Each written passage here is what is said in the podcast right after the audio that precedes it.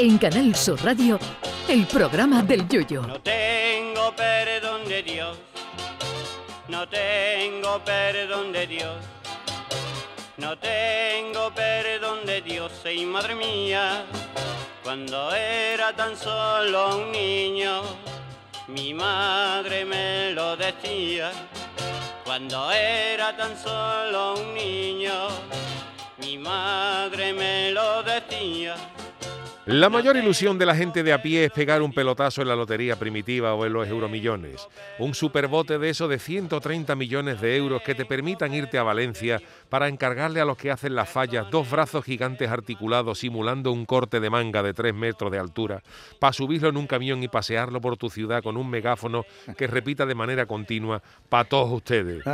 Y luego tirarte al lujo, jacuzzi, champán, una piscina llena de mayonesa con cola de langosta abajo para tirarte a por ellas buceando, alojarte en hoteles de eso en los que solo que el recepcionista te diga buenas noches ya vale 60 euros, ganar una millonada para mandar a tu trabajo a un gachó vestido de centurión romano para que le diga a tu jefe, Paco no viene a trabajar más, a partir de ahora va a trabajar un romano. ¿Quién no ha soñado con todo esto? Con comprarse una mansión con pasillos tan largos que para ir del salón al cuarto de baño haya que coger una moto, con comprarse un yate que al atracarlo la proa quede en Cádiz y la popa en Puerto Banú.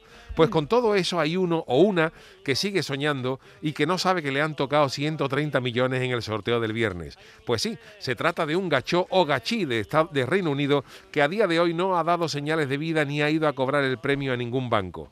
Una criatura que se habrá levantado hoy seguro a las 7 de la mañana cagándose en todo lo que se menea sin saber que tiene dinero para pagarle un peluquero privado a Boris Johnson hasta que se muera.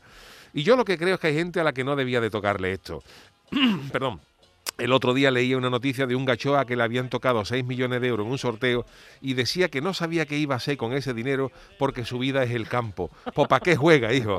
Déjalo para el que sepa qué hacer con esos 6 millones de euros que seguro que somos muchos. De momento el ganador de los 130 kilos no corre peligro porque tiene tres meses para reclamar el premio. Pero ahora mismo, a esta hora de la noche, esos 130 millones de euros duermen acurrucaditos en un bolsillo o dobladitos en una cartera. Y no sería el primer gachó que pierde un premio por no ir a reclamarlo. Ya ha pasado en otras ocasiones. Yo ya por eso lo estoy echando todo online, para que el teléfono me avise por la mañana, que muy a menudo me levanto a las 7 antes de despertar a los niños miro el correo y veo apuesta premiada en loterías y apuestas del Estado. Y cuando ya pienso en de qué color me voy a comprar el Ferrari, veo apuesta premiada con un euro, lo que había jugado. Y te cagas en las castas del Gmail, porque esas cosas hay que decirlas del tirón, con un mensaje que te ponga, te ha tocado una mojonada, José. Y ya se queda uno tranquilo. Y cuando te toquen los 130 millones, deberían mandarte un mensaje primero que pusiera, José, ¿tú tenías que trabajar hoy? Al ratito otro mensaje que ponga, a ti tu casa se te ha quedado chica, ¿no, José? Luego un tercer mensaje con la foto de un romano yendo a trabajar. Y así poquito a poco te vas haciendo la idea hasta que al quinto o sexto mensaje te dicen que eres millonario y lo asimilas poco a poco. En fin, que si alguno de nuestros oyentes de Reino Unido nos está escuchando ahora mismo, que mire el boleto y si es él el afortunado, por lo menos con vía, hijo, con la caraja. Ay, mi velero, Canal Sur Radio. llévame contigo a la orilla del río. El programa del Yoyo.